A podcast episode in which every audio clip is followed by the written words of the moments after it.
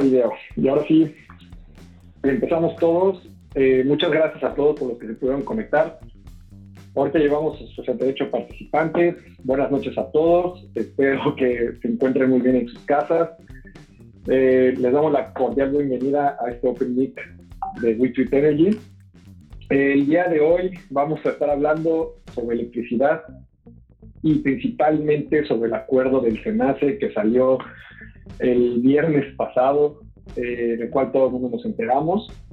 Pero sin antes quisiera darle la bienvenida a todos los panelistas que vamos a tener el día de hoy. Y empezamos por las mujeres. Tenemos a Monse Ramiro.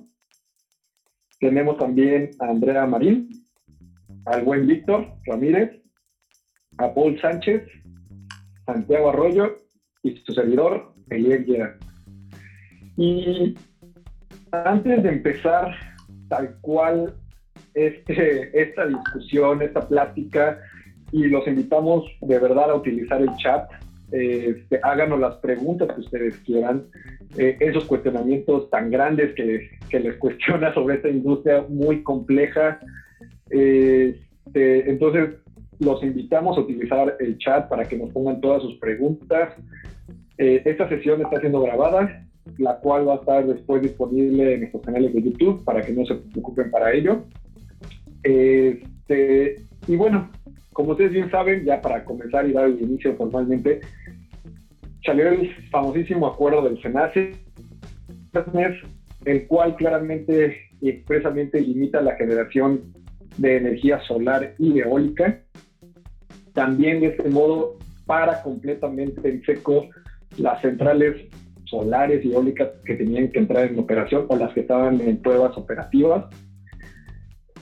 Y pues a todo este asunto, las preguntas centrales la que todo el mundo nos ha estado haciendo en redes sociales es qué tanto nos afecta como país, qué tanta inversión vamos a perder en los siguientes años, realmente este, tienen un punto legal el para hacer el acuerdo. Eh, otra de las interrogantes que, hemos estado encontrando es, ¿se vale que la CFE esté haciendo esto? ¿Se vale que estén jugando de esta forma en el mercado, que estén teniendo estas afectaciones económicas para los privados? Con una, una reflexión, parece que semana tras semana que pasa aquí en México, cada semana tenemos algo nuevo que hablar. La semana pasada fue de gasolina, esta semana va a ser de electricidad. Entonces, ahora que nos tenemos que preparar como mexicanos, ¿qué nos viene eh, en el futuro para este sector energético? Entonces, ahora empezando con las mujeres, Montse, platícanos un poco cuáles son tus impresiones sobre este acuerdo. Ahora sí que somos todo oídos. Hola, gracias por invitarme. Ahora le pongo voz a las caras del Twitter. Este, Em, bueno, creo que no hay mucha, muchas cosas que decir si no son... Esto es totalmente un acto que no se puede entender en sí mismo. Y creo que hay toda una intencional que leer muy bien y ser muy cautos a la hora de dimensionar el problema a mí me parece que esto es una pieza más dentro de algo que nos han venido anunciando en términos de política pública. El gobierno y es les no les gusta la participación de los privados en, el sector energético. Y más que ser un medio para lograr algo, el tratar de limitar la participación de los privados en, en el sector de energía en general parece ser un fin. Y creo que ahí es donde, donde tenemos que ser muy cautos, porque sin duda eh, la política pública tiene que tener eh, claros sus objetivos y, y, perseguirlos, pero este como un fin en sí mismo a mí me preocupa porque no veo cuáles son los beneficios para nadie. Y por eso hace rato si nos escuchaban como el de todos ponen o todos pierden. Creo que el, sentido del acuerdo se puede entender un poco más, porque además es un documento un poco técnicamente pobre, está mal justificado, eh, se unen cosas que son totalmente disímbolas. El COVID con despachar renovables es realmente una cosa que no se justifica porque pues, no, la gente no va a conectarlo manualmente. ¿No? O sea, digamos, no hay ninguna, ninguna justificación en términos de salud pública para evitar eh, la integración de renovables. Y además hacerlo tan puntualmente, ni siquiera es tecnologías de un tipo, sino es solar e eólica.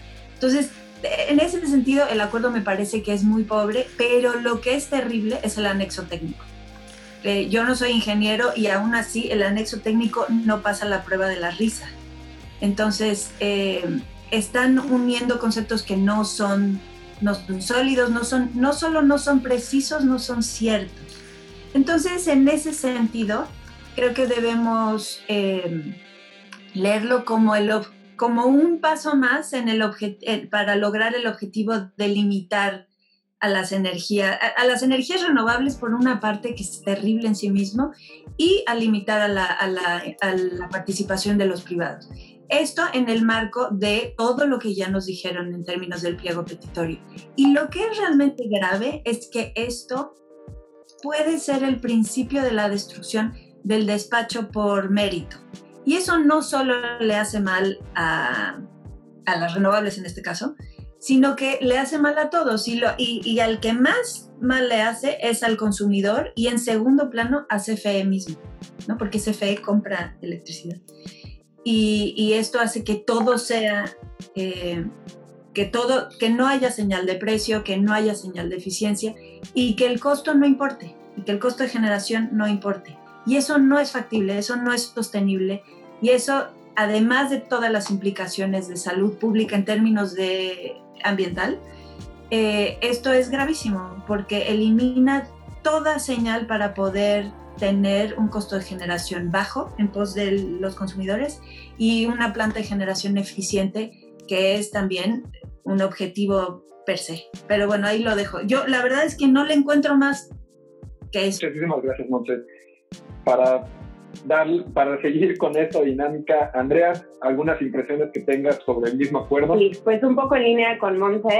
Eh, la verdad es que está de risa el acuerdo. El acuerdo, como dice Monse, es súper pobre técnicamente. Básicamente son dos páginas de enlistar todas las fallas que ha tenido el sistema. Necesariamente está ligado con el tema de, la, de las energías intermitentes, de la solar y de la eólica primordialmente, sino que está ligado a que no existe un plan de infraestructura energética, que se ha pospuesto, que nadie lo ha volteado a ver, que no se ha invertido en la red de transmisión y distribución desde hace muchísimos años ¿no? que la iniciativa privada, los proyectos eólicos a través de la AMDE levantaron la mano y dijeron, oigan, abran a la inversión, la, a la inversión privada, la red de transmisión.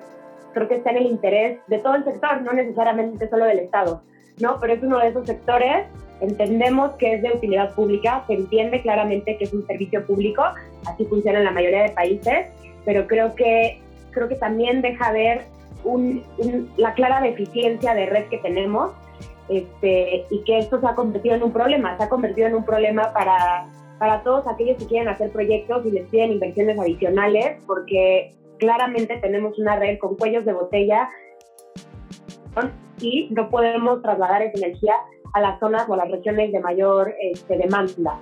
Entonces, bueno, creo que esa parte de leer eh, toda la página de las fallas técnicas más que ser una justificación, creo que es como están haciendo la chamba mal, ¿no?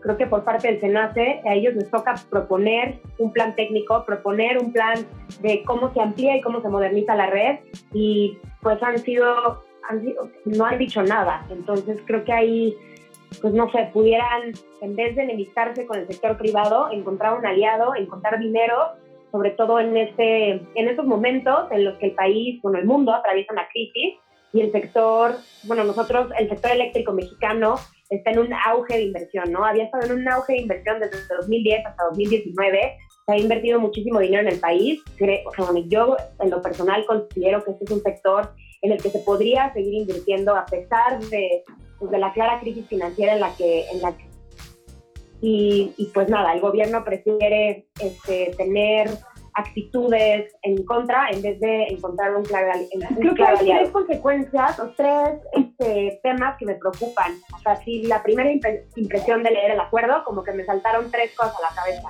El primero es el tema de, las de los inversionistas, ¿no? El tema de seguir creando incertidumbre en, en el país de los inversionistas, de seguir, o sea, tenemos ya una calificación crediticia más baja, este, no sé, eh, no se respeta la institucionalidad, entonces creo que esto va en línea con esa falta de, institucionalidad y con esta falta de respeto por, las reglas y por el marco regulatorio, que la verdad crea eh, pues un ambiente bastante poco alentador para los inversionistas y que creo que nos afecta como país, no solamente como sector, sino como país.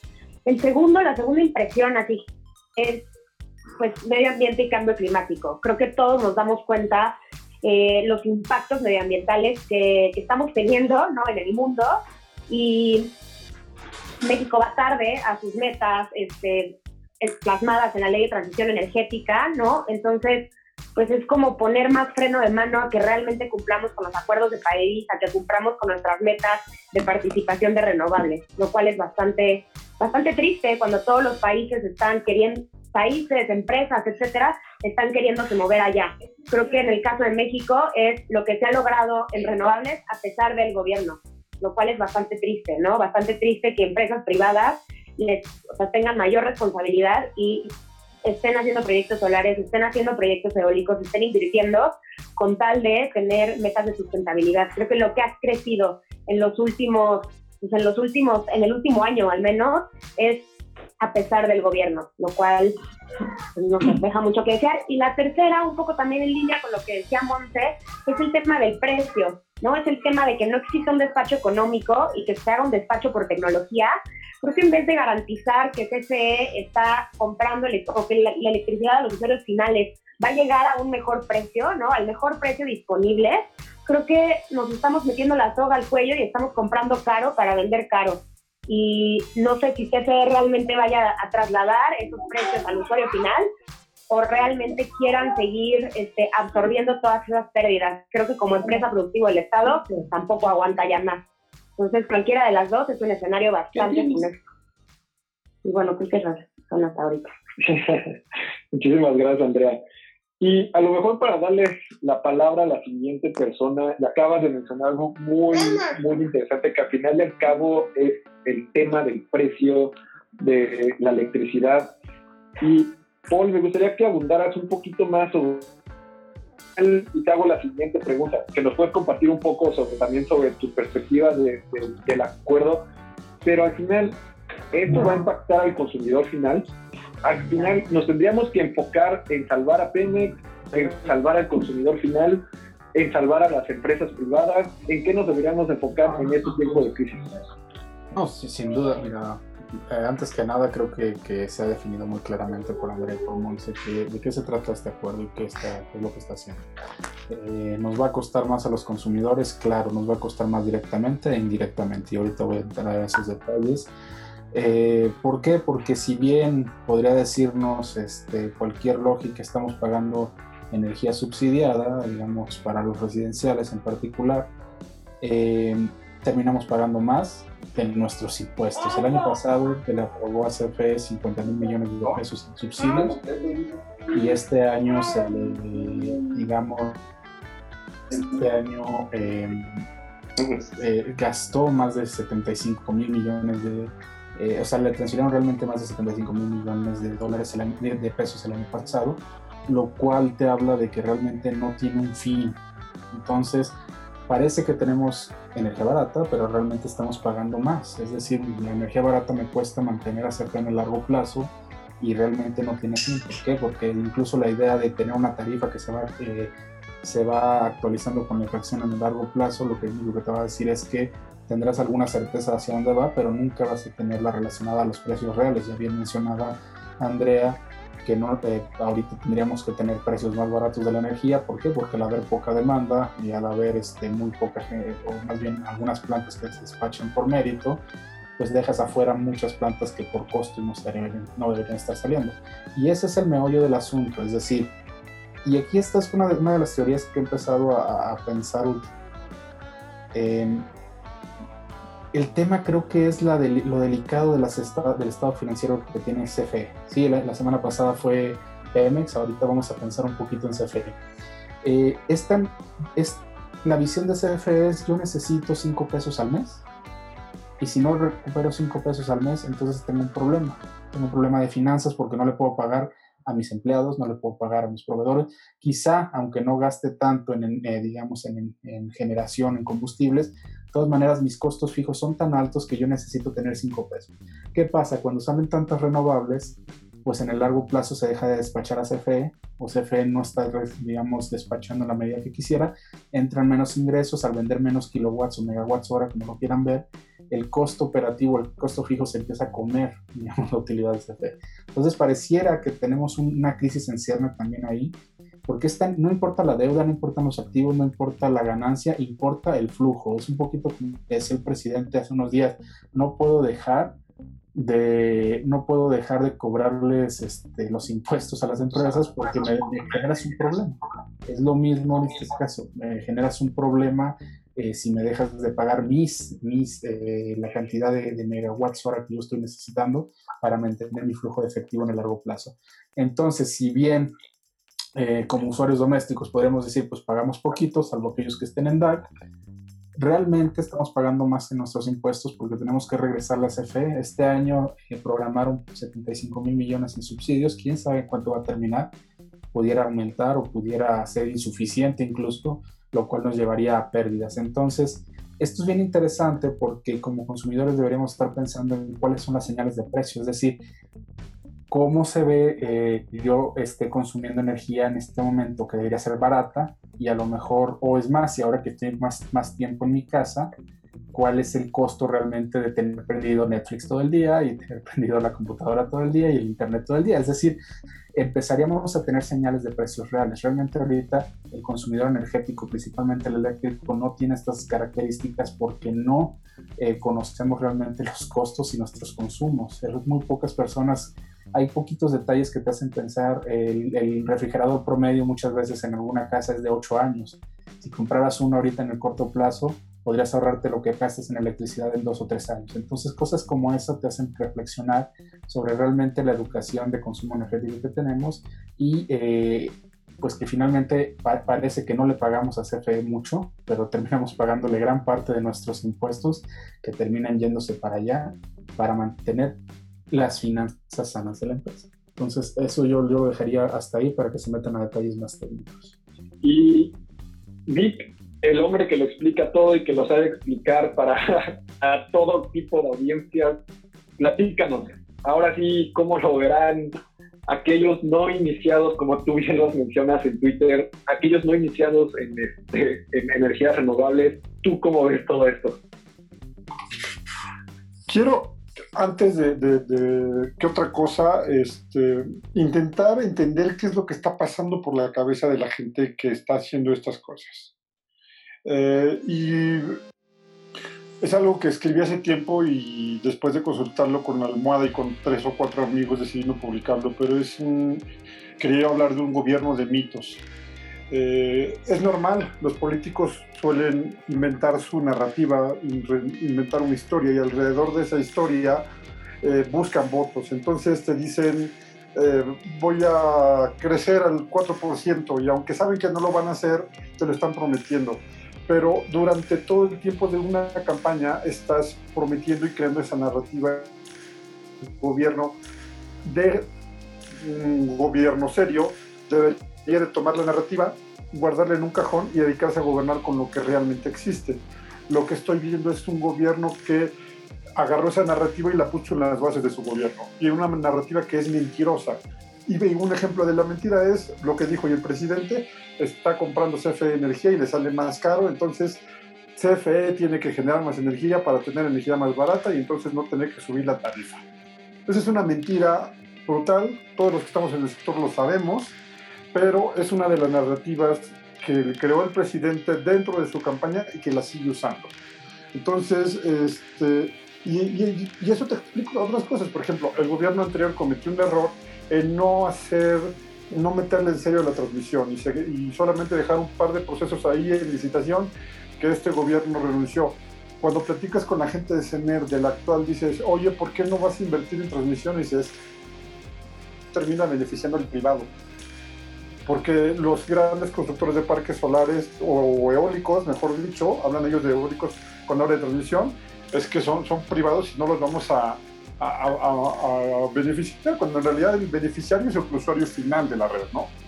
Eh, ya hablando un poco más del, del acuerdo, a mí, que me parece, está mal hecho como todo lo que ha hecho esta CENER. Cuando yo lo empecé a leer dije, esto no, esto no se escribió en el SENACE, es como cuando vimos los megawatts con G, fue, fue lo, lo, mismo, dije, esto no se escribió en el SENACE, la gente de, de SENACE no pudo haber escrito eso y ayer me dio la razón Rocío pero además eso te habla de un desprecio por la ley, porque están tergiversando facultades de Comisión Reguladora de Energía, SENACE, Secretaría de Energía, y lo hacen además con una facilidad y con un desprecio, insisto, por la ley que, que, sorprende, ¿no? Eh, eh, hoy prácticamente dijeron, ah, pues si teníamos que bajar eh, el, dejamos a privados para mantener el 54-46. En otras palabras, dijeron, vamos a, tomar medidas indebidamente discriminatorias, lo cual es obviamente contrario a la ley, ¿no? Y este, pues, hay contradicciones, hay mentiras, lo que les decía, no van a bajar la, tarifa eléctrica con, con los, los, generadores de CFE, todos lo sabemos. Y, este, y hay algo aquí muy importante. Todos los que pagamos eh, una factura eléctrica de CFE sabemos que viene una parte de transmisión ahí y no se ha invertido un peso.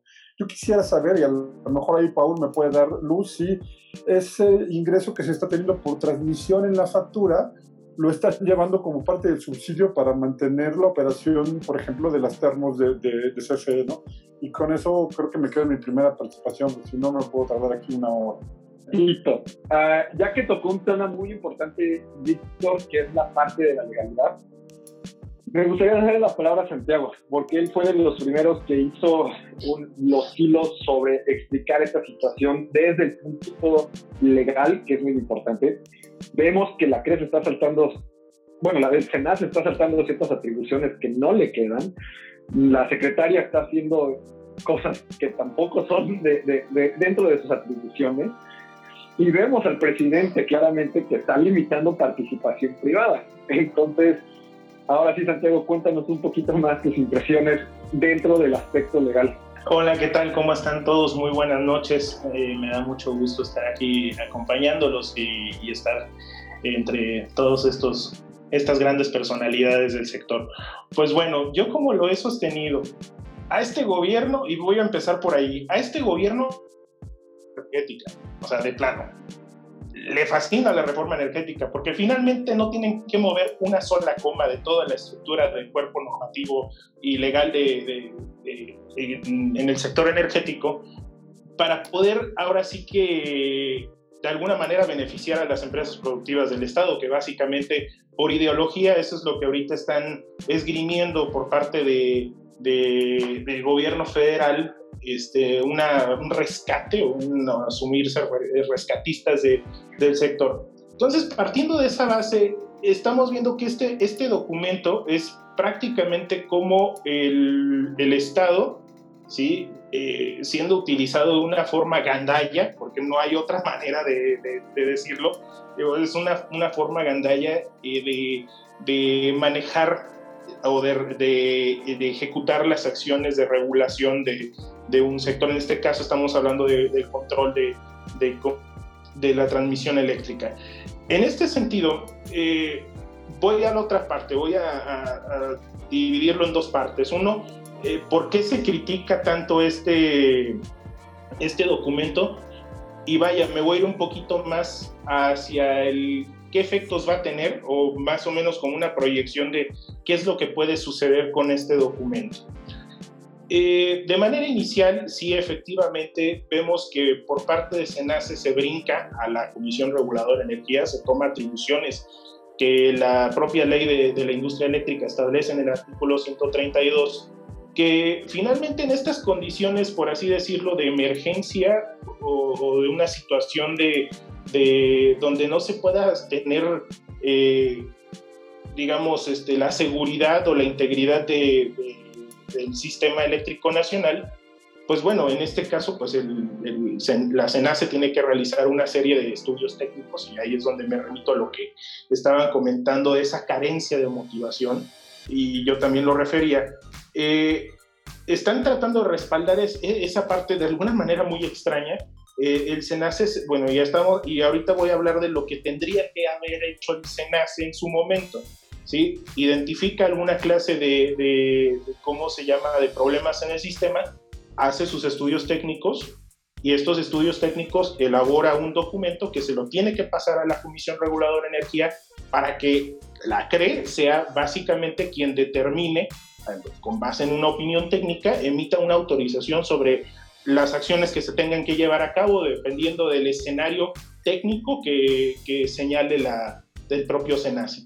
Y ya ahí en ese momento el SENACE emite los acuerdos que ya de rebote con, con, con las opiniones técnicas de, de, la comisión, ya de rebote el SENACE pues va a ejecutar las acciones y emitir los que tengan lugar respecto del caso en concreto. Cosa que no sucedió. Entonces, eh, vamos, a, yo voy a hablar de que, yo, yo hablé en Twitter de que este documento carece de una, de, de una motivación. La fundamentación está un poquito amañada, está transversada por esta parte de que realmente no tiene la legitimidad del SENACE para asumir esta, e, e, este, este acuerdo, para la elaboración de este acuerdo. Realmente no tiene razón de ser y están excluyendo a la Comisión Reguladora de Energía. Ya el día de ayer por la noche nos enteramos que fue la Secretaría de Energía que, digamos, por dedazo, por así decirlo, o porque así, se, así lo pensó ella, se le cruzó por la mente, dio la instrucción a, los directivos del SENACE, ¿sí? Y yo ahora sí que haciendo un poquito de, de, talacha jurídica, estaba revisando eh, las facultades que tiene la Secretaría de Energía y hay una facultad que tiene de revisar el, sistema eléctrico, todo con base a una serie de estudios técnicos y todo lo demás. Entonces, partiendo de la base que un documento de una autoridad administrativa como lo es el SENACE tiene que ir fundado y motivado y así tienen que ir todos los, perdón, todos los actos de autoridad que emita cualquier organismo o cualquier ente gubernamental. Esta fundamentación y motivación es un tema que está establecido en el artículo 14 y 16 de la Constitución, ¿sí? Y, y también en la, en la propia ley del procedimiento administrativo. Entonces, de entrada, la fundamentación, pues y estamos hablando de quien emite este documento, no es, no es la correcta. Ya vamos a hablar un poquito del tema de, de, que lo quieren fundar en el acuerdo de, de la emergencia sanitaria relativa a la pandemia del coronavirus, y también quieren fundarlo en, en, los artículos que ya mencionó, en el artículo que sí, y también asumiéndose el SENACE como controlador, en este caso estamos hablando de una actividad regulatoria, entonces el SENACE es un controlador, no es un regulador. De entrada el SENACE no tiene nada que hacer ahí y ni siquiera podría tener eh, cabida ¿sí? la Secretaría de Energía porque finalmente hay un organismo en medio que es la, la, la CRE. Ya después en la lectura de todo el documento y, esto, y vamos a la otra parte que es la motivación, porque finalmente hay, hay un, tiene que haber una relación intrínseca entre la ley con los hechos, ¿sí? Y ahí es donde viene la motivación. ¿sí? La fundamentación es lo que está establecido en la ley y la, motivación es lo que vemos en los hechos. Y como lo dijo Mons y como lo dijo Andrea, el, lo, que, lo que no pasa a la prueba de la risa es el anexo técnico. El anexo técnico debió haber sido, y digo, yo soy abogado, a mí me ponen un anexo técnico y no le entiendo ni, ni siquiera el título, pero este, de entrada yo veo este documento que es un anexo técnico de una cuartilla a doble espaciado y en letras Comic Sans, eh, tamaño 13. Entonces, eh, te das cuenta, dices, no no puede ser posible. Un estudio técnico tiene que venir con todo el trabajo que lleva a cabo los, los ingenieros de ahí del SENACE, que bien sabemos todos que los, las y los ingenieros del SENACE son personas sumamente capaces. Y, y, y digo, por algo están ahí. Y finalmente no vemos ningún estudio que respalde estos enunciados que realmente son enunciados políticos que van siguiendo de la mano lo que establece el presidente Andrés Manuel López Obrador en su proyecto de nación y toda la crítica que ha llevado a, las, a las, energías renovables. Realmente es un, es un este, postulado político, no es una cuestión ni siquiera técnica y muchísimo menos jurídica. Entonces, realmente ahí es donde muchos colegas míos dicen, no, es que no establece, este, no establece temporalidades. Bueno, esas cuestiones de forma realmente son, son intrascendentes. ¿sí? Lo más importante aquí, y, este es el punto toral para muchos, eh, muchos, muchos colegas, abogados y abogadas, que, que, representan a, muchos regulados y, e inversionistas, este es el punto toral donde deben de, enfocarse. En el tema de la motivación, realmente no está motivado ya. Es más, ni siquiera vamos a meternos a la situación de, de, la competencia, porque finalmente es totalmente incompetente el SENACE y a lo mejor con una buena argucia jurídica que también la cuarta transformación carece de buenos abogados, pudieran hacerlo, pero bueno, vamos a darle el beneficio de la duda. Pudieran de alguna manera tratar de fundar, pero la motivación es espantosa. La verdad es que eso se lo pones a un juez de distrito eh, en materia administrativa y la verdad es que te tiene, eh, es más, antes de que termine de leer ya tiene el, proyectista, ya tiene el acuerdo donde te otorgan la suspensión del, del, acto reclamado.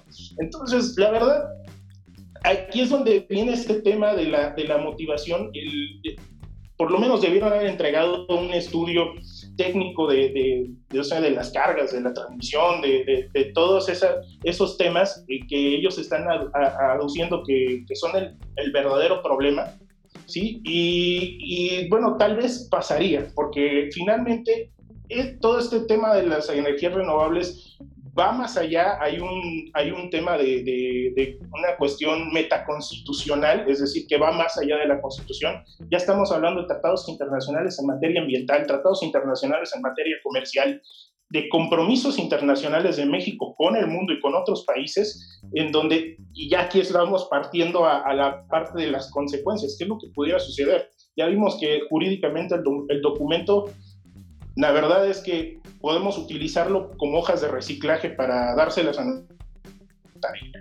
¿sí? Eh, y ya aquí viene la, parte, la parte peligrosa. Independientemente de, la posibilidad de que existan cortes de, energía, de que existan fallas en el sistema, de que, de que existan un, chorro de situaciones este, operativas negativas para, para el sistema eléctrico nacional, aquí viene el problema de la responsabilidad del servidor público, la responsabilidad de México como Estado ante el mundo, ¿sí? por los compromisos que tiene firmados. Yo lo comenté en Twitter hace, hace unas horas y hace unos días realmente eh, el director del SENACE y el director operativo están asumiendo y están metiéndose en un tema bastante peligroso de responsabilidad administrativa y vámonos, ya huele a, ya huele a, decimos algunos abogados, ya huele a penacho, ya huele a, a materia penal. ¿Sí? Eh, ¿Por qué? Porque finalmente están metiéndose, están tomando atribuciones que no les competen, que no tienen. Y vámonos un poquito más allá, ahora sí que hacerlo un poquito más trascendente. La Secretaría de Energía también, al momento que dijo en la, en la, en la, ¿cómo se llama? En la entrevista del día de ayer, ella está asumiendo toda la responsabilidad de este documento que es flagrantemente violatorio del marco normativo de México y también a nivel internacional. Eh, Montse quiere hablar. Dame un segundo porque para pasar a la segunda parte de todo esto, justamente en mi investigación de toda la mañana, de todas las mañanas, eh, hay una consultora muy grande, no puedo decir nombres, pero estoy compartiendo mi pantalla, porque justamente hay una consultora muy grande, pues te da a entender un poco sobre cómo es ese indicador de políticas por país en términos de energías renovables. En cuánto vas a tener remuneraciones por un mecanismo, por contratos, algún incentivo, tipo de política o hasta que puedas entrar o accesar a la red. Si no pueden ver a México en, este, en esta gráfica es porque está hasta su lado derecho, en el último lugar, ya apareciendo con muchas cosas negativas. Y eso lo veíamos desde el año pasado, en el cual constantemente veíamos que México iba bajando esa, esa atractividad, que tenía para invertir en el país. obviamente con este tipo de acuerdos muchas empresas van a pensar dos veces en invertir en un proyecto para desarrollar en México. Las mismas empresas que compran energía este, van a pensar dos veces porque pues si te limita la capacidad de entrega de, una, de, de un, de un PPA que tienes y tú tienes un compromiso ambiental con tus clientes, pues tienes una afectación económica también. Y pues cada vez es como si le estuvieran sumando una rayita al tigre. Y vamos a terminar, yo creo que desapareciendo de esta gráfica. ¿Por qué la compartí? Es para saber su impresión. Hemos platicado un poco sobre qué fue lo que pasó, qué fue lo que hizo Nale. A mí me preocupa un tema y es un tema que digo, ¿por qué parece que nada más estuviera gobernando solo un partido que es Morena? En distintos tweets anteriores me han hecho esa misma pregunta, el de qué se puede mejorar ahorita en este momento en el sector eléctrico mexicano. Desde un cuestionamiento en el que realmente los comisionados de la, de la CRE sean completamente independientes, hasta que el SENACE tenga una figura independiente que debe de ser, pero que tiene que estar reforzada, hasta que no se permitan ese tipo de atropellos en contra de la, de, la iniciativa privada. Sabemos que existe la COFESE, pero aún así se siguen haciendo y por parte del Ejecutivo. La pregunta que le hago a todos es, ¿qué se puede hacer en este momento para que los mismos legisladores, para que los mismos gobernantes puedan evitar que se sigan dando este tipo de atropellos? ¿Y para qué? Para que la misma industria siga adelante, podamos cumplir con nuestras mismas metas de, energía renovable que tenemos, con nuestros compromisos internacionales y no caigamos solamente en un punto de litigios, amparos y no nos estamos moviendo. Como industria estamos parados completamente, no hay una política energética que realmente impulse las renovables.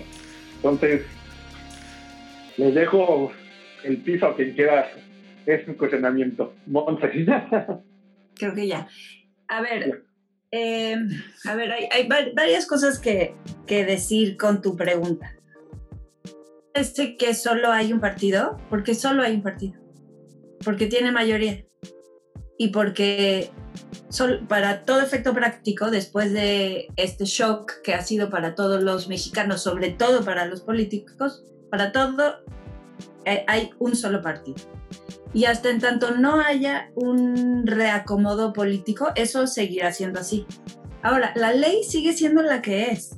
Y lo que hay que hacer es eh, no, no resignarnos a que, a que México es que México no es un país de leyes, porque eso depende de cada uno de nosotros. Y, en ese sentido, pues si se tiene que volver litigioso, se tendrá que volver litigioso hasta donde alcance. Porque si los mexicanos nos resignamos a que en México no hay ley y solo hay política, estamos resignándonos a no tener un país. Y a mí me parece que en este momento lo que hay que hacer es cumplir la ley todos.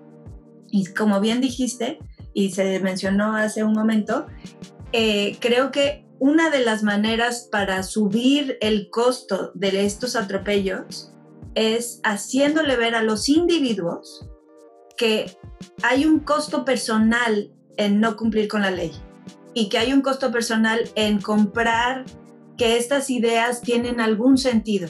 Y por eso creo que lo más importante, y con eso empecé, es todas estas medidas para qué son para reforzar a CFE como un ente nebuloso y que no tenga consecuencias en la vida de los mexicanos? Si es así, eso tiene un costo.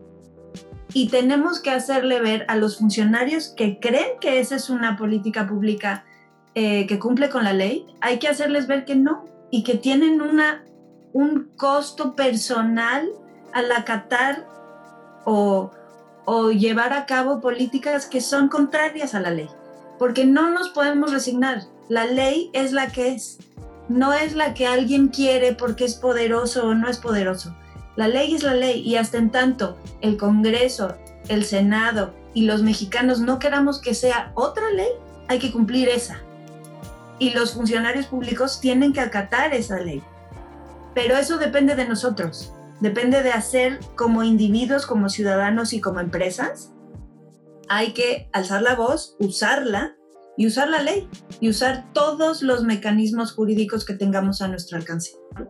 a lo que me refería en el que por qué no se hacen leyes, yo sé que solamente existe ahorita actualmente Morena, que es el único que pues está, puede tener la mayoría, pero aún así, aún así, y yo insisto porque sí, se tiene que tener un recurso legal y están los amparos y muy seguramente la Solmex y la ANDE, así como pasó con los certificados limpios de energía, va a pasar con, con este mismo acuerdo que se van a amparar.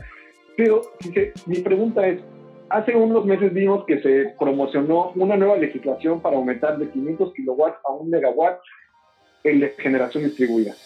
Y parece que sí, es un mecanismo que va a promover inversión aquí en México, que va, va a darle más herramientas al, desde CFE para que pueda gozar de más generación distribuida, hasta para que tenga un crecimiento económico el país y nos acerquemos más hacia los este, metas que tenemos. ¿Por qué no mismo apuntar por ahí? En el de hacer esas instituciones más fuertes, como la CRE, como el SENACE, como la Secretaría de Educación, como la CENER, y solo nos enfocamos a estar literal apagando los fuegos que está tratando de hacer el gobierno. En algún momento, no es que vayamos a dejar de utilizar las leyes para, para eso existen, pero es cansado y hasta para los mismos inversionistas es cansado estar lidiando con este tipo de cosas cuando no tienes una certidumbre jurídica. Entonces, yo siempre he dicho, para tener una certidumbre jurídica necesitas tener buenas leyes. Pero bueno, le dejo, no sé quién más quiere hablar. quisiera añadir una cosa a esto. Pues menos de año y medio. El problema es que ha sido tan rápido y, y, digamos, veníamos de un proceso de implementación de un cambio de ley, porque bueno, también hubo un cambio de ley y, y cuatro años son, o cinco años es muy poquito para poderlo implementar. Había muchas cosas que mejorar, el código de red, eh, hay muchas cosas que mejorar. Y en año y medio el objetivo cambió.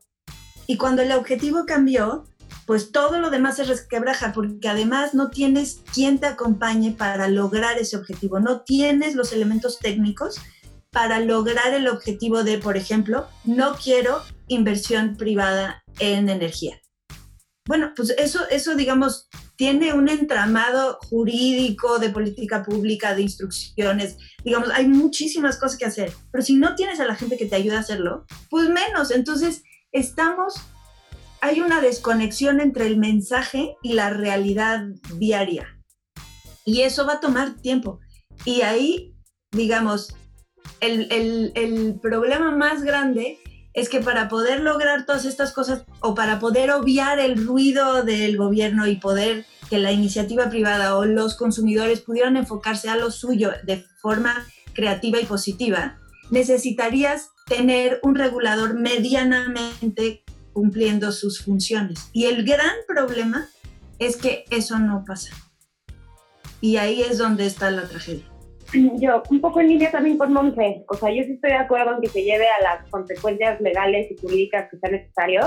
O sea, creo que un poco como decía Santiago también, ese anexo técnico es una burla, pero no solamente es una, o sea, creo que es una burla a los inversionistas. Creo que en inversiones que son por miles de millones de dólares, ¿no? Y el hecho de que con esa, con esa mano en la cintura y con ese anexo de dos páginas que de técnico no tiene absolutamente nada se pueda frenar este, las legítimas expectativas de los inversionistas, habla de, pues, de poca certidumbre jurídica.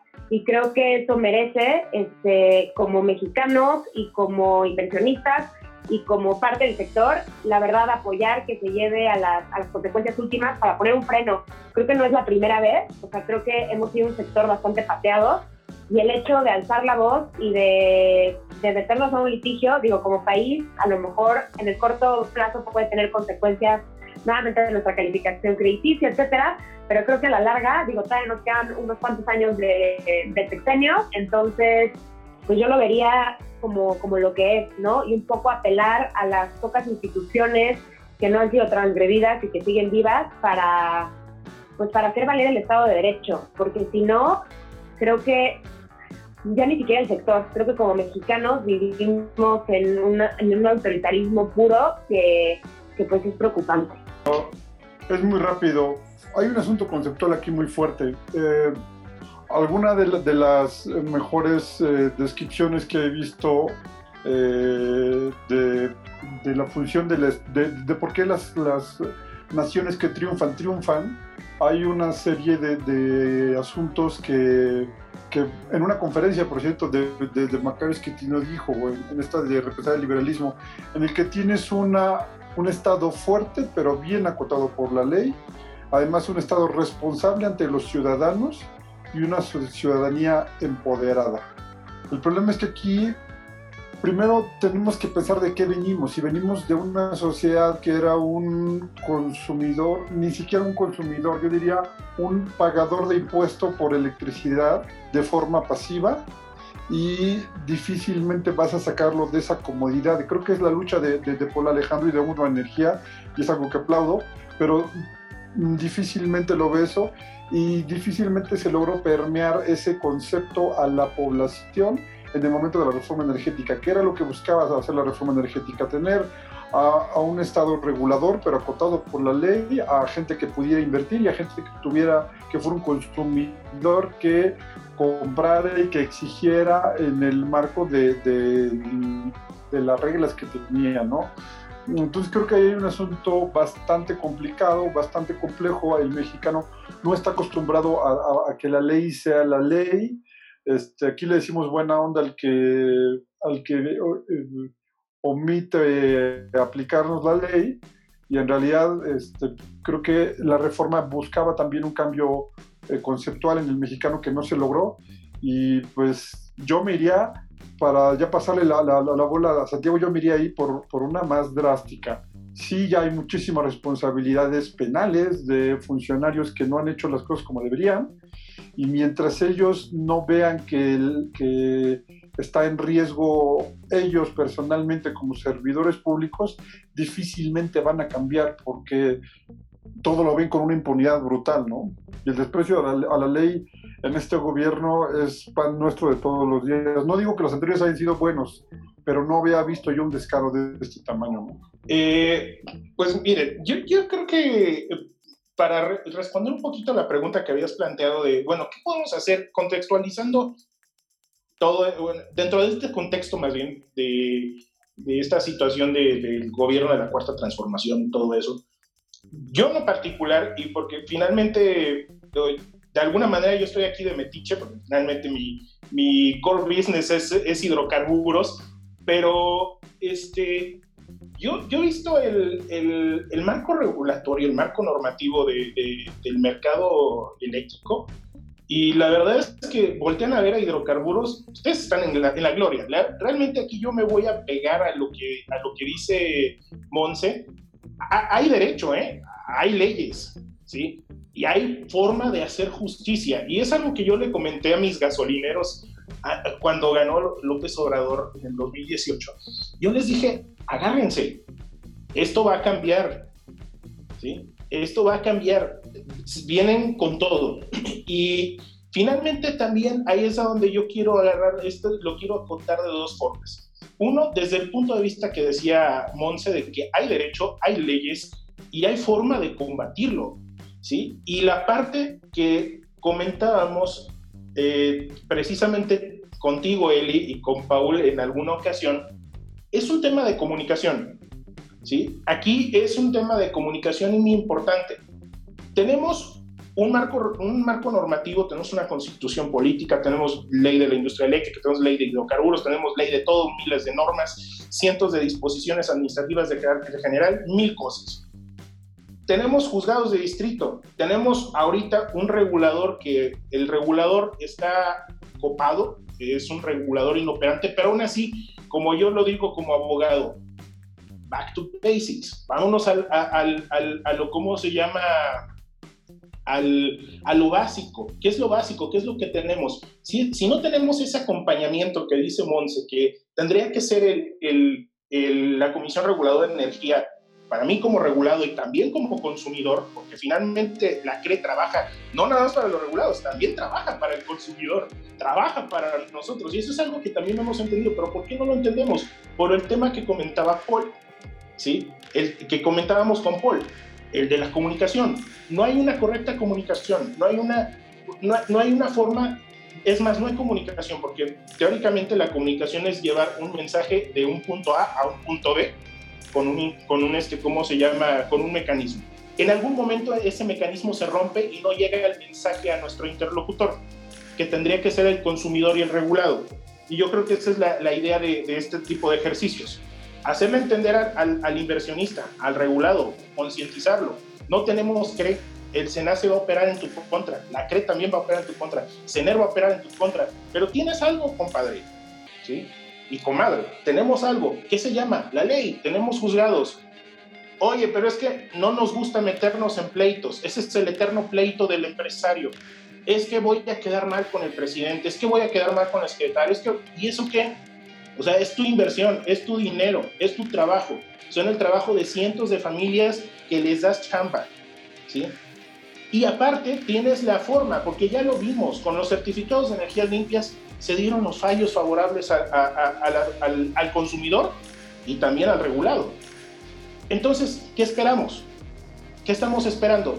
Aún hay, un poquito de ese tema de, legalidad en el Poder Judicial de la Federación. Digan lo que digan, lo hay todavía. Y yo siempre se los digo, tan, tanto se los digo a los, a los amigos de hidrocarburos como se los digo ahora a ustedes eléctricos. Tenemos leyes, tenemos forma de sacar adelante y yo siempre pongo el, ejemplo de los certificados de energía limpias que la verdad hay una felicitación enorme a los abogados que llevaron esos amparos porque la verdad sacaron el barco a flote y ahorita al día de hoy se sigue, se sigue trabajando, incluso creo la semana pasada se terminó la consulta pública. Entonces tenemos forma todavía de revertir. ¿Cuál es la manera de darle darle salida a las inversiones, hablar con los que, a, a, todos los que, los que proyectan las inversiones, decirles, ¿sabes qué? Métele un poquito de riesgo al tema, de, al tema litigioso. ¿Sí? Le vas a tener que invertir un poquito ahí. ¿Qué le vas a invertir tiempo y dinero? Pero van a salir adelante las cosas. Y obviamente tienes que utilizar, obviamente, los profesionistas especializados para esto. ¿Sí? No puedes también agarrar al hijo de vecino o, o al o al sobrino de, la prima que está estudiando Derecho en la nocturna para ponerlo a, a, litigar uno de estos asuntos. Digo, estamos hablando de inversiones de 200 millones, 300, 400 millones de dólares, no se los vas a dar a cualquier hijo de vecino. Entonces, en ese sentido, ahí es donde, donde respondiendo un poquito a tu pregunta, concientizar al regulado en este sentido de que hay salida, que podrás tener a Andrés Manuel López Obrador y a mil personas más, y pon el nombre que quieras, el partido que quieras siempre habrá cosas adversas. Finalmente, el marco regulatorio es bueno, es bueno, ¿sí? decimos nosotros como seres humanos somos muy exigentes y decimos, no, es que la ley, la ley está mal. No, a ver, espérame, la ley es una creación humana y es imperfecta, punto. ¿Sí? O sea, no, es perfectible, porque finalmente, eh, aparte, estas son leyes que atienden al mercado y el mercado cambia, ahorita está de una forma, mañana está de otra. ¿Sí? Hoy se usan gasolinas, mañana se va, a, usar, hidrógeno. Entonces, el, el, paradigma va a cambiar en cualquier momento y obviamente las leyes pues, se van a dejar de ser perfectas, van a dejar de ser funcionales y tienen que cambiar. Entonces, ante este paradigma en donde de aquí a 2021, que no sabemos qué carambas vaya a pasar, tenemos que concientizar y de aquí a 2024 hacerle esa, esa pequeña acotación al regulado de que, bueno, vas a tener que pelear, mano, no hay de otra si quieres que salgan adelante tus proyectos, vas a tener que pelear. Sí, como dice Andrea, va a afectar a, México como Estado-nación, como riesgo país. Sí, claro, lo va a afectar, pero ni modo, ese es nuestro contexto. ¿sí? Y aquí es donde también debemos de, de, y me gustaría ahí aventarle un poquito la bola a Paul, en el tema de concientizar también al, al consumidor, ¿sí? Hablaba Víctor de un tema de, cómo se llama, de que éramos pagadores pasivos de, impuestos, ¿sí? Ahora también hay que decirle a la ciudadanía, al, al, consumidor, oye, ¿sabes qué, mano? Este acuerdo te está haciendo daño. Te va a enfermar porque está haciendo a un lado a la eólica, a la solar, a las renovables en sí, y te están metiendo azufre por los pulmones, compadre. te va a enfermar, te va a matar, ¿sí? Por principio de cuentas. Y aparte, le va a dar en la torre a tu país, en la torre en materia económica. ¿Por qué? Porque finalmente el futuro son las renovables. Entonces, si el futuro son las renovables, a ti como consumidor te están haciendo pagar, te están obligando a pagar más cara por tu energía que consumes. ¿sí? Entonces, llevarle ese mensaje porque también finalmente el consumidor, bajo el esquema del marco normativo actual, también puede accionar. No, no podemos esperarnos también a que el regulador haga algo, sino que también jurídicamente el consumidor tiene el poder y la facultad de poder llegar a los tribunales y decir, oye, ¿sabes qué, juez? Me están haciendo daño con este acuerdo, ¿sí? En materia ambiental, en materia económica, y me quieren hacer pagar más caro mi recibo de luz. Tan, tan, así de sencillo. Entonces, contestando ya para concluir esta parte y pasarle la bolita a Paul, sí tenemos la manera, nada más que nos va a costar un poquito más de trabajo y hay que concientizarnos. Es un tema de comunicación y un tema de ejercicio legal. Tenemos una pregunta que nuestro buen compañero Arturo nos está pidiendo un poco la palabra para darle también un giro y permitir un poco de participación. Arturo, cuéntanos. Hola, buenas noches. Ah, primero que nada, felicitarlos, la verdad, eh, un tino el panel de expositores, las y los expositores eh, brillantes y Tomás, estoy escuchando con mucha atención los argumentos y sobre todo el tono de la conversación y me llama mucho la atención esta parte de descontento, de desilusión con respecto a la autoridad. Y desde el otro lado de la cancha, de repente uno entiende la desilusión, el contrasentido, y en este sentido me gustaría preguntarles eh, a los panelistas o probablemente a Andrea, porque me llamó la atención uno de los argumentos que dijo al principio con respecto a que el sector energético puede ser un sector que puede ayudar a salir de la crisis económica a México. Y en este sentido me gustaría preguntarle qué argumentos o qué, qué se podría hacer eh, tomando en cuenta la parte ideológica del gobierno, qué se podría hacer de manera pragmática para mejorar la interlocución entre el gobierno y los empresarios y para hacer del sector energético un motor de crecimiento económico?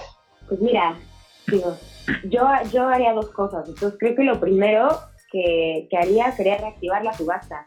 Creo que las subastas son el mecanismo de compra más grande de electricidad que tiene CFE y quien al final se beneficia de esos precios bajos son los usuarios finales. ¿Qué usuario final se va a querer mover si CFE tiene los precios más competitivos? Los volúmenes que compra CFE en la subasta no son comprados por ningún otro usuario. O sea, por más grande que sea o por más son suministrados servicios calificados, por muchos usuarios grandes que tenga, no compra esos volúmenes. Entonces, creo que, digo, estás diciendo, o sea, entonces, ¿cómo hacerlos cambiar de parecer? Híjole, creo que, no sé, me encantaría, me encantaría saber y apelar a la razón. Creo que, creo que hay poco de razón en este, en este gobierno y en este sexenio, pero eso, o sea, ¿qué haría yo dónde veo yo que se podría beneficiar a CFE e incluso seguir con la misma línea exclusiva que ha seguido el gobierno, ¿no? Que es fortalecer a CFE y a Pemex, pues fortalece, fortalecelo a través de los mejores mecanismos de compra. ¿Cuál es? La subasta, ¿no? Uno. Y dos, a lo mejor otra cosa que haría es si hoy lo único, o sea, CFE es dueña de la, de la red de transmisión y distribución y no hay dinero para invertir, abre la inversión privada. Quien va a dar un mejor servicio va a ser la CFE. O sea, como fortalecer las instituciones que sí, que sí existen, incluso usando la iniciativa privada. O sea, usando la iniciativa privada, usando el dinero de la iniciativa privada para fortalecer a las empresas productivas del, del, este, del Estado. Y no al revés, no, o sea, como que en esta ecuación perdemos todo. Eh, pierde CFE, pierden los privados y perdemos los usuarios finales. Entonces, como que no entiendo, me encantaría entender la lógica detrás, creo que no, no hay razón y no hay argumentos lógicos. O sea, de 2010 al primer semestre de 2019 se habían invertido casi 23 23 mil millones de dólares en el país en el sector de, de renovables, en capacidad renovable creo que ahorita yo estaría, si fuera presidente y viendo ahorita cómo están las cosas, ¿no? Somos un país atractivo eh, porque tenemos una reciente reforma energética. Todos somos un país súper atractivo por, por la enorme cantidad de recursos naturales. Estaría viendo cómo atraer más de estos inversionistas, ¿no? Y no, y no ahuyentarlos. Generar más empleo, derrama económica, en fin. Y, y creo que es un círculo virtuoso, ¿no? Tú inviertes mejor eh, o compras energía más barata y atraes mayor producción, atraes mayor manufactura.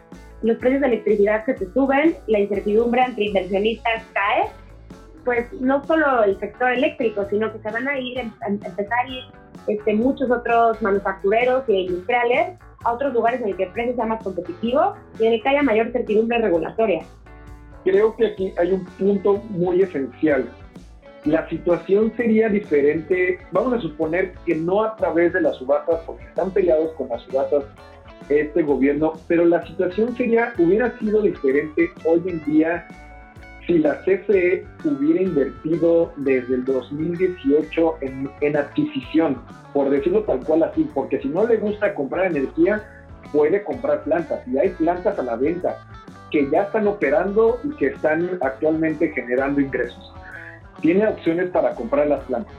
Bueno, sería diferente la situación de la CFE con una matriz mayor diversificada sin tomar en cuenta la parte de las subastas, pero sí ellos teniendo generación propia realmente significativa dentro de su matriz de energía renovable.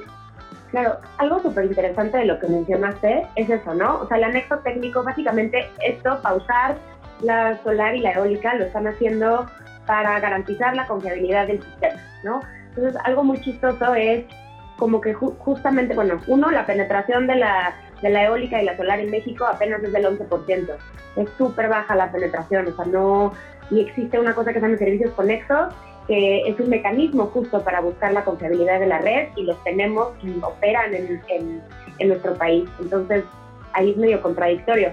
Otra cosa es justo una de las estrategias que han seguido este, muchos países o que se toman eh, a nivel técnico para garantizar la confiabilidad de la red eh, mientras van subiendo la participación de las renovables, es este tema que tú mencionas de, mayor diversidad de la red. Entonces, lo que buscan los países es mucha mayor diversidad de tecnologías, eh, muchas plantas en muchas regiones para poder, entre más plantas, mm, mayores tecnologías y en más regiones, más fácil se vuelve controlar esos, esos desbalances del sistema, ¿no? Entonces, pues es curioso aquí, no sé, este, aparte no sé por qué la guerra frontal contra renovables, como tú bien dices, pues CFE que adquiera renovables, no tendríamos por qué pelearnos con las renovables, CFE pudiera tener o tiene plantas renovables, no, no, no, una opinión. Hay una muy buena pregunta para cambiar un poco de tema también que se me hizo, que hizo Gilberto García, y menciona, y esto está un poco complejo porque parte del, acuerdo es que las plantas que estaban en pruebas preoperativas este, van a parar completamente y ya no pueden este, conectarse completamente a la red. Y ellos mencionan, y para entender un poco la, pregunta, ¿qué riesgo incurren en causar una falla real en la red durante pruebas de puesta en marcha? A ver, si entiendo a lo mejor un poco la pregunta, va más aunado para un tema de que si estas pruebas preoperativas afectaban tal cual o per se el sistema, a lo mejor no sé si Paul puede ayudarnos a completar esa pregunta, pero dentro de, dentro de, mi entendimiento es un no, unas pruebas preoperativas. No creo que afecten tal cual al, a la operación del mercado, porque pues obviamente el SENACE sabe en ese momento que van a entrar esas, esas plantas hacer las pruebas existentes en la red, se toman las precauciones para que justamente por esa intermitencia que pueden generar al inicio de esas pruebas preoperativas no tenga una mayor afectación en la red. Y por eso son pruebas preoperativas. ¿Para qué? Para que en el momento que entren en puesto en marcha no tenga ninguna afectación dentro de la red. Es uno de los puntos que no se tocó. La medida es general y el acuerdo habla de daños en puntos específicos de la red. Perdón que me adelanté, Paul. Este, la, si hubo daños en, o hubo problemas en zonas específicas de la red, se podrían atender problemas en zonas específicas de la red, se pudo haber eh, generado algunos operativos como seguramente se hace cuando se van a entrar a pruebas y no tenías por qué generalizar el estado de excepción en toda la red. Creo que es un punto inicial. Dos, que puede generar problemas a la red eh, las pruebas, sí, sí lo pueden hacer, por eso son pruebas, justamente. O sea, tampoco es que no haya ningún, riesgo, hay un riesgo, por eso se hacen las pruebas, por eso tienen un protocolo, este, sí, sí hay el riesgo, pero lo que haces es aislar el riesgo y siempre tienes que aislar el riesgo. O sea, se nace, siempre tiene que estar aislando los riesgos porque además las pruebas no son el, único tipo de riesgo que tiene la red. Eh, siempre, por, por, eso hay estados de, alerta o de emergencia en los propios eh, protocolos de SENACE, ¿no?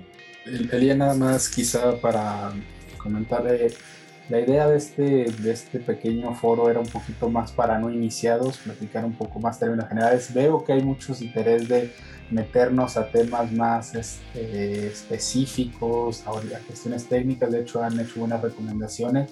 Yo te propondría, eh, hacer un contacto con algunos de ellos, como el doctor Llamas, eh, platicar y hacer alguna segunda interacción más técnica para quizá aquellos que tienen eh, dudas más específicas de lo que pudiera interpretarse pero digamos, eh, hasta aquí el alcance es un poquito más este, para no iniciados, porque no, no todos, este, eh, digamos, nos estamos quedando un poquito más en, la parte de arriba para explicar un poco más bien estos temas. Y quizá em, yo lo único, quizá voy a cambiar un poquito de, tono, me voy un poquito a lo que estaba diciendo Arturo y, creo que es importante.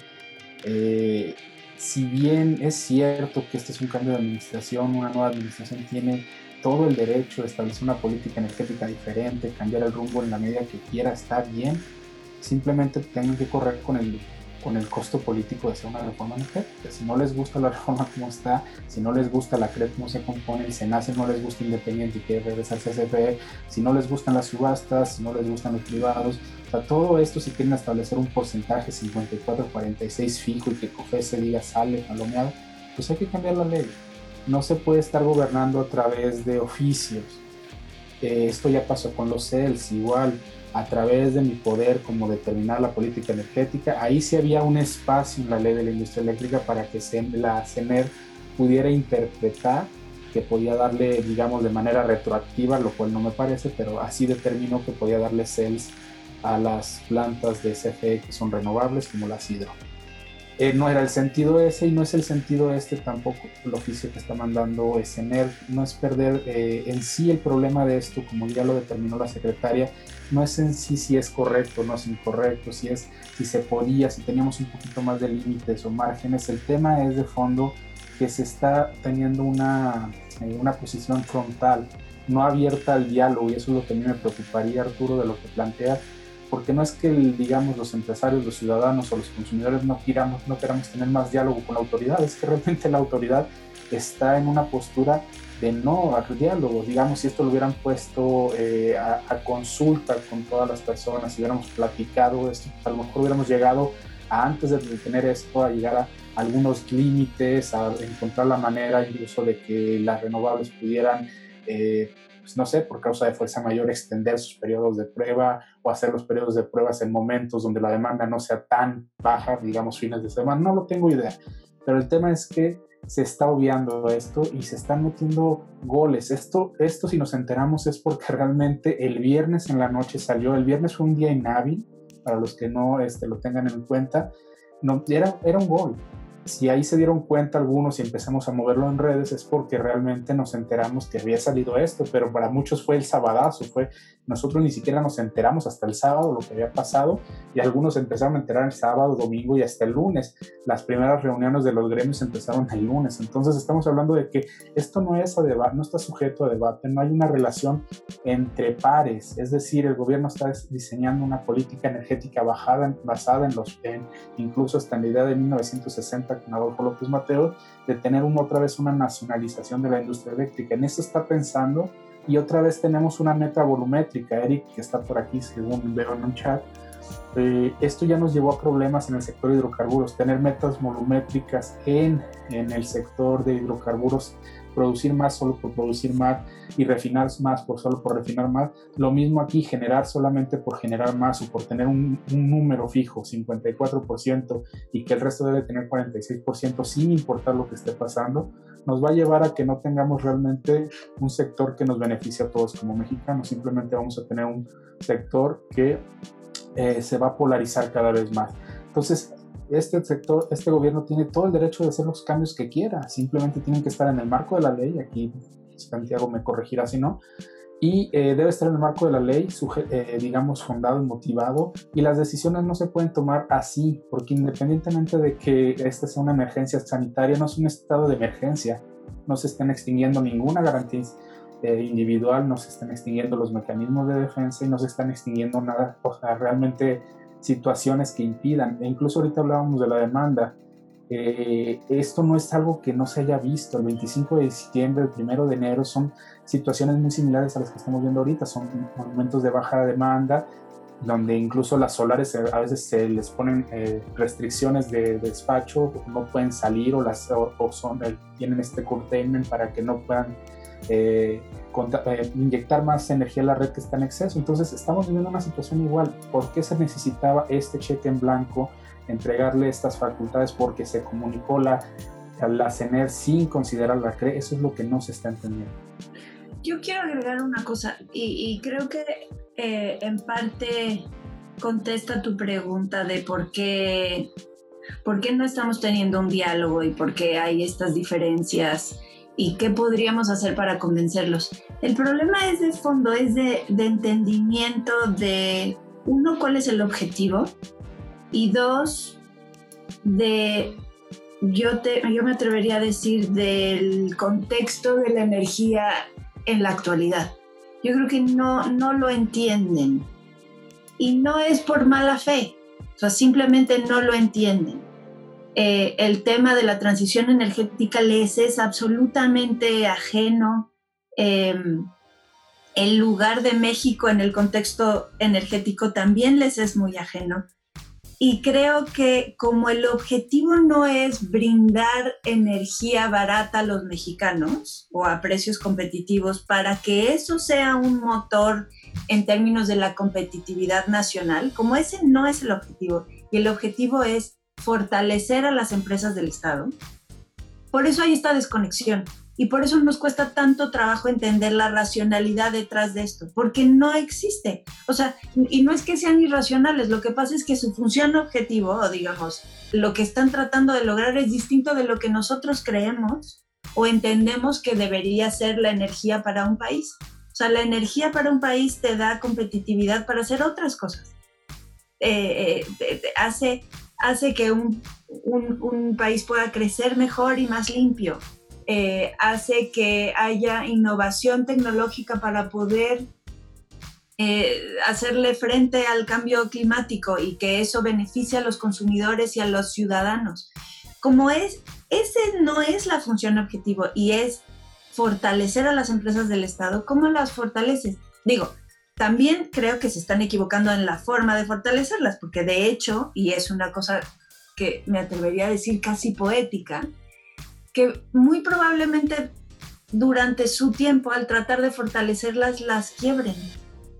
Cosas que nosotros tratando de tener mercados y tratando de hacer el, sector energético eh, competitivo, nunca se nos hubiera ocurrido poder eh, pensar en, en, Pemex y CFE quebrados, quebrados quebrados no funcionales, quizá eso es lo que va a pasar, porque le estás pidiendo a las empresas del Estado algo que no te pueden dar, porque es insostenible, porque el costo de generación y el costo de producción va más allá de lo que un país puede hacer por sí mismo.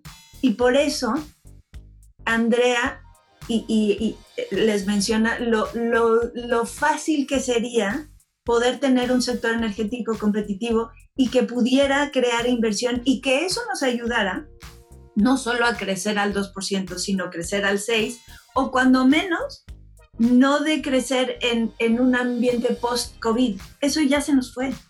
Porque ¿quién en su sano juicio va a apostar dinero a un país que te está diciendo que te vayas? no solo a la inversión extranjera, sino a la nacional. Porque todo esto es un atentado contra la certidumbre de decidir por libertad del ciudadano a qué te quieres dedicar. ¿Por qué no puede invertir en una planta de energía eléctrica? ¿Dónde dice 4654? Eso no existe. ¿Por qué no puedo, si tengo mi permiso, si soy un tipo operativamente eficiente, ¿por qué no puedo inyectar energía a la red si es más barata y eso beneficia a los mexicanos? ¿Por qué no? ¿Porque CFE lo quiere hacer?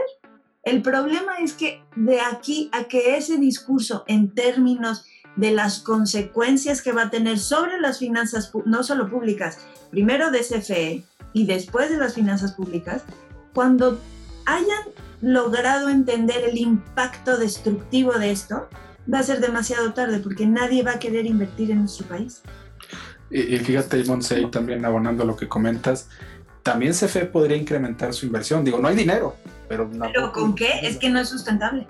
No, no, lo que quiero decir es, es que la ley no te dice que ni, ni no, no es un mínimo, ¿no? De 54, podría ser 60 si tuviera todo el dinero del mundo, no lo tenemos, es el tema. Y aquí quiero hacer un comentario que decía Víctor, bien interesante, que es, ¿saben? Este año eh, CFE Distribución, Transmisión duplicó sus ganancias de, en 2019 duplicó sus ganancias de, acuerdo a la cuenta pública. Eso significa que esto que ha dicho que no le alcanza, que no alcanza a cubrir, que los privados no le pagan, eso no es cierto. Realmente lo que se requiere es poner ahora sí una tarifa que tenga que ver con tres, cuatro cosas que siempre se le olvida que tiene que hacer el transportista, que es, sí, operación y mantenimiento, pero también es modernización, ampliación y nueva inversión en la red. De eso se tiene que pagar. Perdón que te interrumpa, pero la, la tarifa de transmisión aumentó 20% más. Hoy no hay insuficiencia tarifaria, que durante toda la época que a mí me tocó ver esos números, había una insuficiencia tarifaria muy fuerte. Pues sí, eran ineficientes, lo que quieras. Hoy eso no existe. Ya no hay ineficiencia tarifaria. Y ese es el negocio, ahí sí hay monopolio, ahí sí donde deberías concentrarte. En lugar de estar peleando en las plantas y la generación, yo creo que si estamos hablando, y nos decía Natalia aquí en el chat, de una debilidad en la, en la red, pues bueno, ya tuviste varios años para planear, varios años para pensar cuáles son las obras que se requieren. Entonces, ¿por qué en lugar de concentrarnos en cuántas plantas hay que poner, que las pongan los privados, que las pongan las subastas, pero entonces ver cuáles son los refuerzos de red que se tienen que hacer? Y aquí bien importantísimo, creo que algo que siempre ha quedado un poquito en el olvido es eh, las DAX de aportaciones. Hasta ahorita no queda claro cómo yo me beneficio si pongo una red de 74 kilómetros, como lo hizo una planta de generación allá en Monterrey, puso una, línea de 74 kilómetros, ¿cómo recupero yo esa inversión que fueron más o menos un millón por kilómetro, un millón de dólares? Eh, si no me lo reconoces en mi tarifa de transmisión. Entonces está muy difícil porque no queda claro cuál es la relación de esta inversión con, la recuperación de cosas. Para no pasarnos de nuestro tiempo, dos minutos. Comentarios finales. Empezamos por el último. Víctor. Ok, comentario final. Creo que este, tenemos que empezar a dar pasos a la parte legal. Este, ah, hay, una parte interesante que estaba revisando hace un rato y no es conclusión, pero parece ser que en realidad no hubo una caída del, del, del consumo. Habrá que revisarlo y eso terminaría por tirar completamente esto.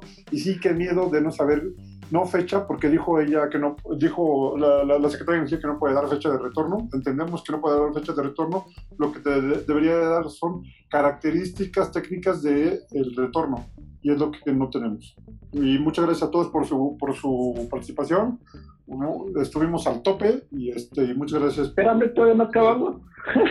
todavía no lo de mi, parte, de mi parte, de mi parte. Eh, Santiago. Eh, bueno, como conclusión, pues digo, el entorno es poco favorable digo, para el país como tal. los compromisos internacionales se van a terminar comiendo a México. Yo ya, ya no abundé en el tema de, del, del TEMEC, pero la verdad es que digo, muchos de los inversionistas son de origen estadounidense, contratos elevados a nivel internacional.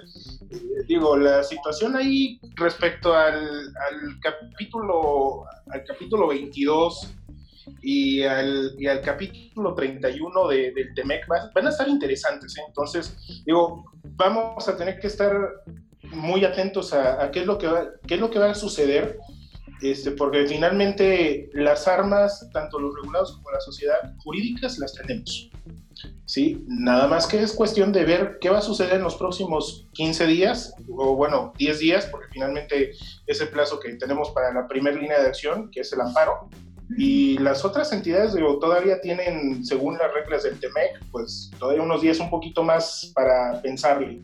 Entonces, hay que ver ese tema porque al final del día, esto, estos conflictos también van a repercutir en la calificación del soberano. Entonces, vamos, a, vamos a verlo, va, a estar interesante. Finalmente tenemos, como ciudadanos, como consumidores, como regulados, tenemos con qué defendernos, esa es la conclusión.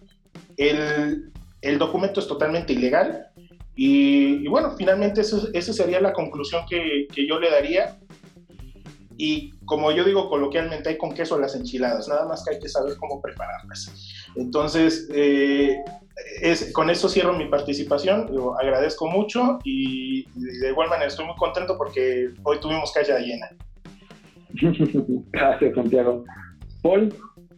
Pues nada, nada más recordar que sí nos llevamos una tarea. A mí me quedé, me quedé con, mucha, con mucho interés de, traer, de llevar este tema más allá del plano social, económico, legal al tema técnico-técnico, ¿no? Es decir, a ver cómo me afecta, si esto tiene un efecto en toda la reserva primaria, si esto tiene un efecto en todos los nodos, si esto tiene un efecto. Aquí ya Gilberto, Natalia y algunas de Fidel y unas otras personas nos han comentado esto, entonces creo que eso fue una tarea muy interesante para platicar ahora sí del follow-up, de, de, qué sigue para hablar de estos temas técnicos. Para entonces cerrar el tema político, económico, regulatorio, yo nada más diría pues eso, ¿no? Claridad en la situación, qué es lo que se está pidiendo y, no, no quita nada al Senado salir a declarar que lo que estoy diciendo es esto y esto significa y esto es lo que voy a hacer y va a durar hasta tal tiempo. Porque eso no ha quedado claro. Entonces, sí, dice durante la emergencia, pero ¿qué pasa si no se eh, recupera la demanda más allá de la emergencia, ¿no? Entonces, podemos ver otro oficio que dice mientras dure la demanda más abajo de tanto. Entonces, ese es el tipo de, de cosas que tenemos que cambiar. Muchísimas gracias por, toda, por la invitación, Elie, y a todos ustedes. Y por favor, echen las preguntas, aquí estamos. Claro que sí. Muchas gracias, Paul. Andrea, último comentario.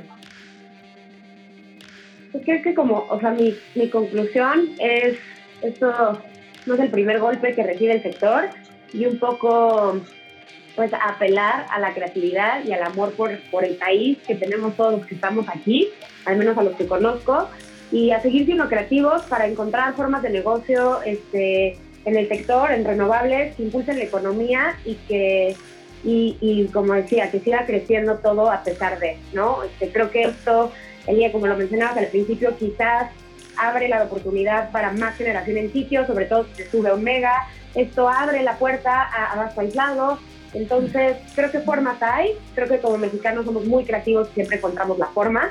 Para muestra el autoabastecimiento y todos los socios autoabastecidos que existen actualmente en el país. Entonces, este, pues a usar los mecanismos legales y también a, pues, a ser resilientes.